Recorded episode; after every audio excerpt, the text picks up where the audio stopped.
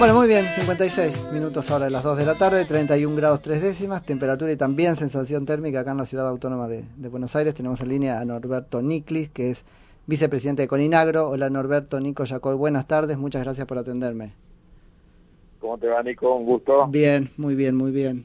Bueno, ahí estamos otra vez con reuniones con el gobierno, mesa enlace y todo eso. Así es. Bueno. Sí, ayer eh, se concretó la reunión con el ministro eh, estuvieron los cuatro presidentes, los vicepresidentes estaremos afuera. Eh, de todas maneras, estuvimos las cuatro entidades unificando posiciones, diríamos, antes de la reunión y después evaluando. Estuvo, aparte de la reunión con el ministro, donde le comunicó la bueno la suba efectiva del 3% a las retenciones de la soja y la segmentación. y sí, del 10% eso, ¿no?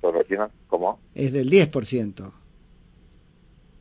Del 10% que significan sí tres puntos porcentuales. Claro, ahí va. Del 30 al 33%. Eso mismo. Exactamente. Este, la postura con la que fue la mesa de enlace fue la de siempre, no a las retenciones, por considerarlo un impuesto distorsivo, eh, no solo no al 3%, sino no a las retenciones, eh, y buscando de que tenga fecha límite, diríamos, un programa de disminución de las retenciones, este, también considerando que eh, no, no puede ser que siempre se mire para el mismo lado, para el mismo sector, hay otros sectores en los cuales se puede mirar para para más presión impositiva, diríamos, y también, como siempre, la propuesta de disminución del gasto público y de un mayor control a la economía a la vida que hay en el país, en todos los sectores, diríamos, ¿no? De, que hay mucho menos aportante de lo que tendría que haber por eso es que la presión impositiva siempre va al mismo lado. Claro, es, lo de cazar en el zoológico, y ustedes están en el zoológico, así enjaulados, así que este, se, llevan la peor parte. Pero, eh, ¿qué, qué, cuál es la postura de la mesa enlace eh, respecto a este esquema de reintegros, así lo podemos llamar, ¿no? Porque aparece este, en el discurso oficial, por lo menos, este, morigerado el aumento de las, retenciones por un esquema de retribución o compensaciones? ¿Qué, es eso en términos este, concretos? Sí, así es. El gobierno transmitió de que ese aumento de retenciones a la soja no iría al fisco, sino que iría a la compensación a los productores menores a mil toneladas en una escala y a un menor porcentaje de retenciones a alguna de las producciones regionales. Eh, salvo Federación Agraria, que hay una parte de sus productores que siempre pidieron la fermentación, eh, la mayoría no, no creemos en la devolución eh, de, la, de, la, esos aportes que esa fermentación. Eh, así que analizando lo que se decidió, se entiende de que el ministro tenga esa postura de redistribución. Sí, porque ahora están con ese discurso público de, parte, por su forma de pensar, de que eso sea así, pero no creemos que sea positivo porque no creemos de que el gobierno devuelva, porque no nos devuelve bueno, el IVA. Eso, yo empecé el programa hablando un poquito de eso, ¿no? De las cosas que hay que aprender de lo que había pasado antes. Absolutamente. Entonces, ya conocemos un poco lo que pasó antes, no podemos este, comprar espejitos espejito de colores, diríamos, ¿no? no, no. No creemos, sinceramente no creemos que eso ocurra y si ocurre, eh, tampoco tiene todo de bueno, diríamos, ¿no? Porque, ¿qué es lo que produce?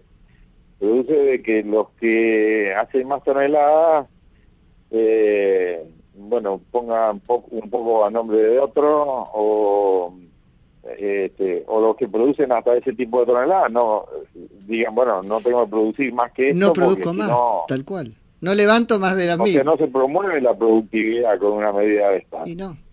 Eso seguro que no. Sin contar con que hay algo que es medio intangible en la política argentina, pero que ustedes como campo eh, han visibilizado mucho en el conflicto del 2008, que es que en este sacarte para devolverte, porque hay gran parte de los productores a los que le van a sacar para devolver, este, haces muy grande el, poder del gobierno, porque lo fortaleces con tu plata y te sometes a ellos.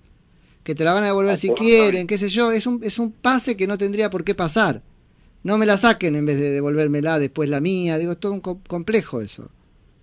Absolutamente. Si no tendría un contenido ideológico muy grande, en lugar de sacarle a todo el mundo para devolverle a la mayoría, le sacarían a lo más grande y nada más. Le, sacarían a esa parte del mundo que no recibiría, suponete, claro.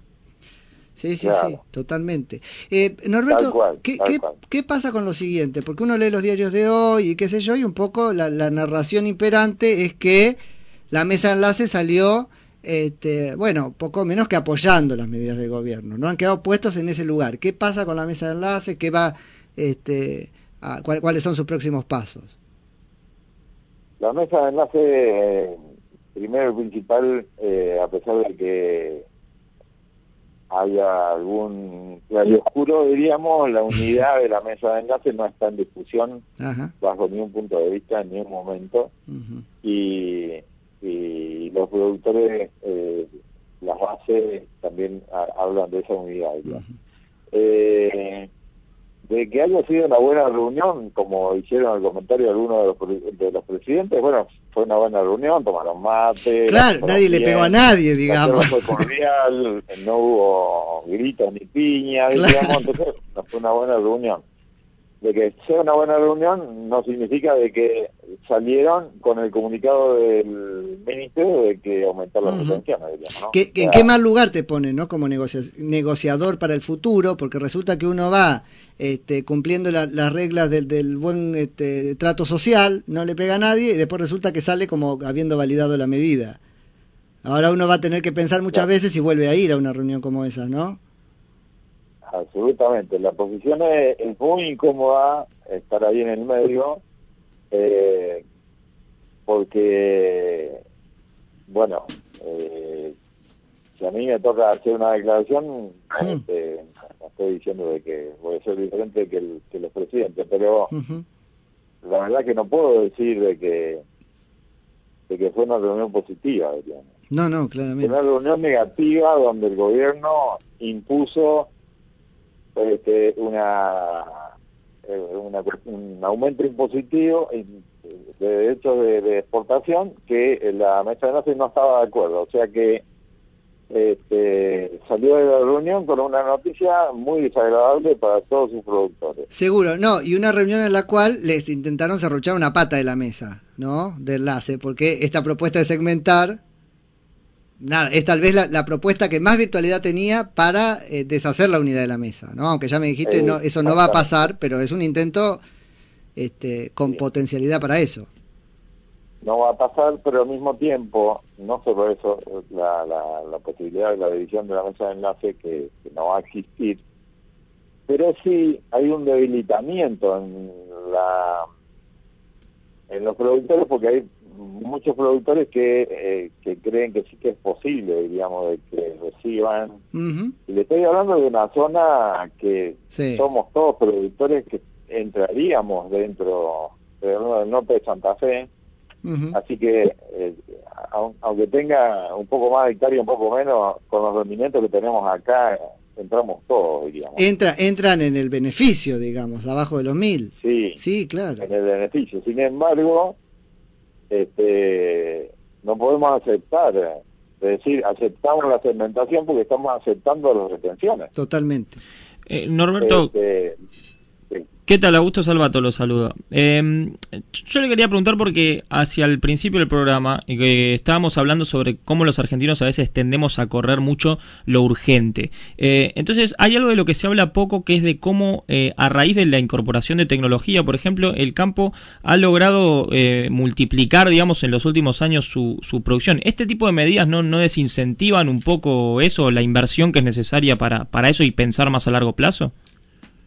Sí, absolutamente. Eh, eh, se está hipotecando el futuro de una manera muy grande por varios motivos.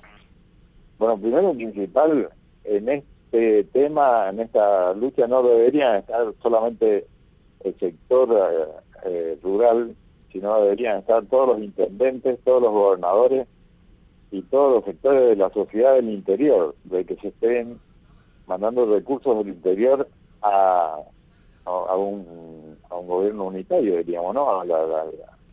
todo, todo para Buenos Aires. Eh, eso por un lado, que empobrece el interior y que va contra el impuesto a las ganancias, que es el que es coparticipable y que se derrama en el interior, porque al pagar más retenciones se paga menos impuesto a las ganancias.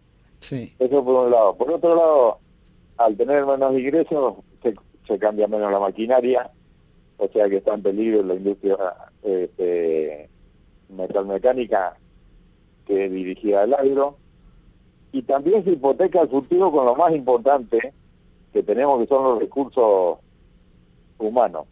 Y con esto les estoy hablando de, nuestros hijos. Nuestros hijos con estas medidas buscan otra cosa para hacer. Sí, sí, sí. Y perdemos este, profesionales del campo, porque nacieron en el campo, saben lo que es el trabajo del campo y saben cómo hacerlo. Sí, sí, totalmente. Estoy hablando hasta de mi propio hijo. Sí, sí. Eh, y buscan otro horizonte porque ven que no está por acá la cosa, que en Argentina siempre le van a sacar al campo.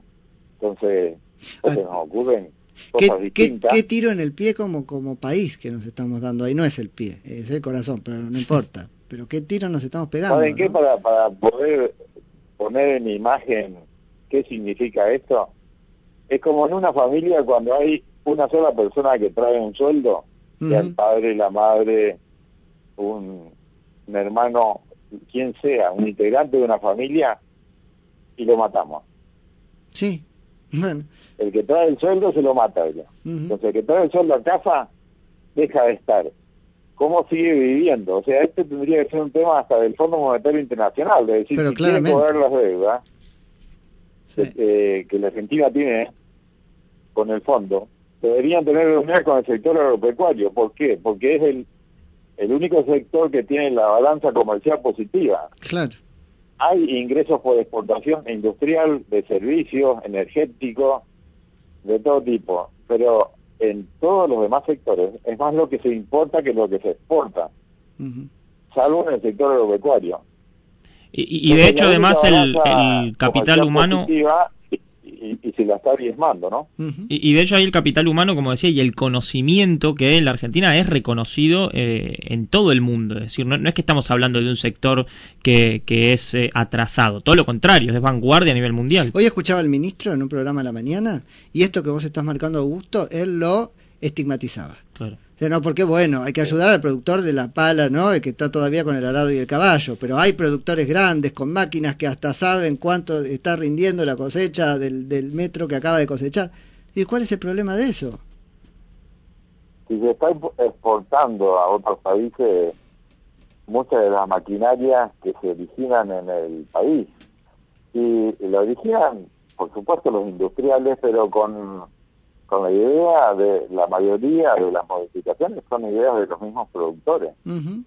Eh, realmente los mismos chacareros a veces no somos conscientes de la cantidad de conocimientos que necesitamos tener para desarrollar la actividad en el campo. Este, y bueno, y mucho menos transmitirla, no sabemos transmitir, no sabemos contar bueno, ahí hay la cantidad de cosas que necesitamos saber. Ahí hay un tema, digo, el diálogo este, campo-ciudad en la Argentina hay que reconstruirlo, ¿no? Este, desde este sentido, eso es una tarea vamos a hablar largo y tendido sobre eso en algún momento, porque a mí me preocupa particularmente, toca este tema lo, lo otro que quiero decir. Eh, se escuchó al gobierno justificar su medida en que entonces iba a haberse beneficiado el 74% de los productores agropecuarios que habían declarado el año pasado haber comercializado menos de las mil toneladas que pone como límite.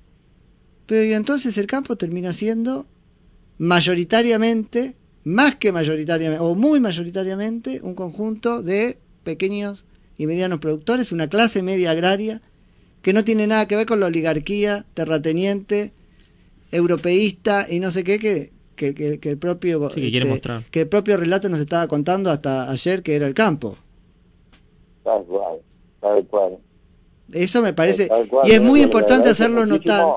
Pero Norberto es muy muy importante hacerlo notar porque la estrategia desde el 2008 hasta acá fue depredar simbólicamente al campo para que después sea más fácil de, depredarlo patrimonialmente tal cual.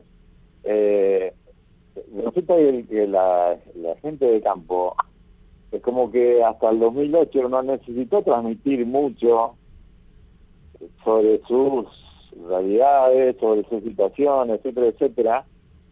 Y a partir de la exposición del 2008, eh, empezaron como, como los ataques, diríamos, hacia Sí. el sector agropecuario, y ahí nos dimos cuenta de que había que transmitir mucho más sobre el sector, como lo hacen otros sectores, y, y, y- y no podemos hacerlo. No, no, no estábamos preparados para hacerlo.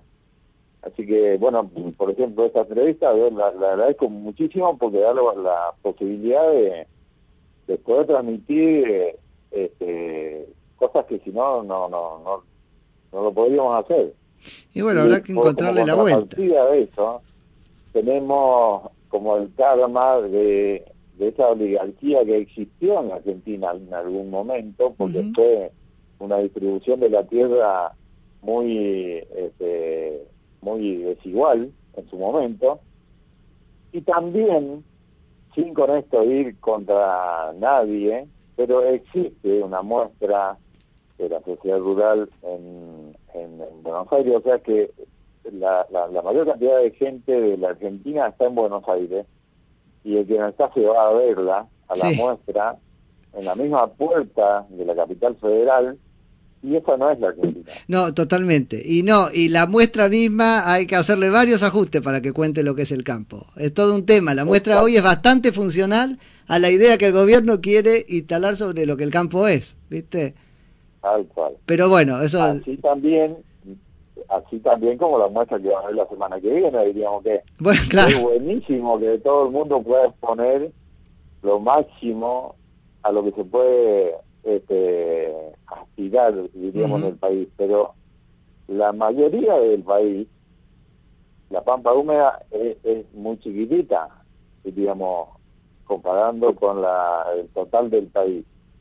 Y el total del país está ocupado por productores de Sí. distinto tipo, diríamos. Y, y bueno, todo esto hay que contarlo. No hay otra forma porque si no vamos a seguir siendo siempre el sector catalogado como el oligarca y como los que estamos llenos de plata. Sí, sí, y por lo tanto, y- el el- subsistiendo. Y por lo tanto, el sector a que es justo pegarle.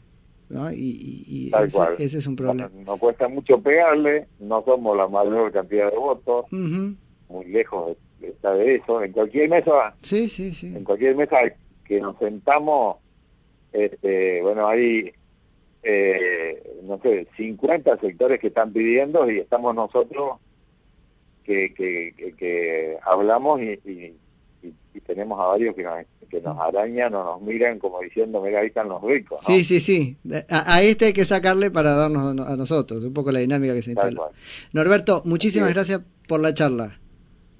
Bueno, muchísimas gracias a ustedes, muchas gracias. Un saludo grande. Era Norberto Niclis, que es vicepresidente de Coninagro.